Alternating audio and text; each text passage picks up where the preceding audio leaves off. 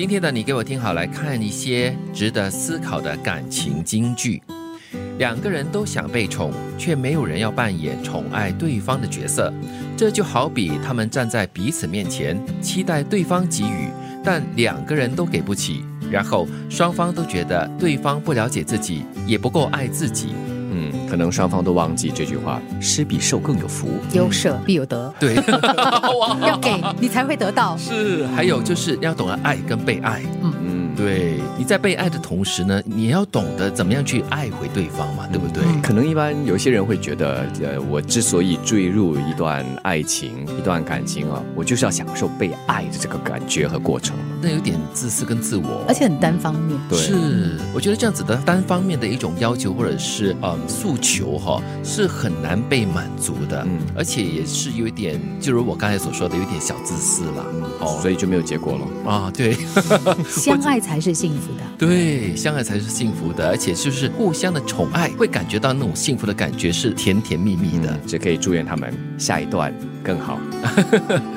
很少有人能够在步入家庭之前做好适当的准备，那是因为人们一直没有学会用另一半的眼睛去看，用另一半的耳朵去听，以及用另一半的心去感受。哇，好深奥哦。是在进入这个家庭之前，哦，就是在组织家庭之前，还要学会站在对方的一个角度来看事情，嗯看待感情。不过我们在谈恋爱的时候，尤其是当你决定要跟对方一起就是组建一个家庭的时候，我们想的其实都是很表面的。哦我们要去选最美的婚纱啦，要要设计一个怎么样的婚礼啦，然后买房子的话要怎么样装修那个房子，都是比较外在的东西。对哦，内内在的东西好像都有点被忽略了。嗯，或者说他应该是就是慢慢慢慢进入家庭之后呢，你就会慢慢学习的了。对，柴米油盐就进来了哈。是，可能有些会说有啊，我都在在他的立场、他的呃观点来想啊。或许这只是两个人关系之间而已，但是一旦进入了一段家庭关系，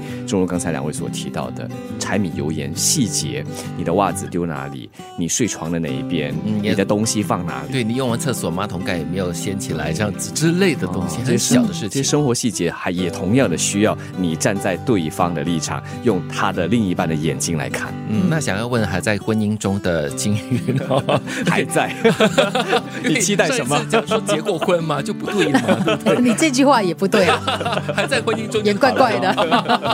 我就想问你哦，就是如果在步入家庭过后呢，才学习去呃适应彼此的一些存在啦，就是适应彼此的一些习惯，会不会太迟了一些呢？我觉得不会，还好我觉得那是正常的。嗯如果你在谈恋爱的时候，那个最浪漫的的时候，你就把很多很很现实、实际的东西都挂进来的话，其实它也蛮破坏的。对呀、整个浪漫的气氛就嗯对，但是你要有一个心理准备，你要愿意去跟对方一起成长跟学习。一起磨合。嗯，你可以上预备班呢，就好像结婚之前他们有上一些辅导班 啊是对吧？他可以给你这个认知上、知识上的指导，对，但是最终还是要两个人一起走过体验，那才是最重要。一段稳定的关系都是靠一件件小事堆积起来的，所以一段关系变得不稳定，也是靠一件件小事慢慢瓦解的。这个叫慢慢慢慢。慢慢的，慢慢的，这叫做冰山一角，哦，下面累积很多。就是它是一颗种子嘛，对就是你讲说，常用人家形容爱情像一颗小小的种子，你需要呢花时间去灌溉它，让它长成一棵大树。同时，它也可能是一株毒素，它进入这棵树之后，它会慢慢慢慢的把这棵树腐蚀掉。就好像一棵树里面有那些白蚁啊，还是其他的那些害虫，嗯。它就慢慢的从根部开始，哦。又或者是从这个主干、树干的内部开始侵蚀你，直到有一天啊，外在的一股力量，一阵大风一吹，它就断裂。两个人都想被宠，却没有人要扮演宠爱对方的角色。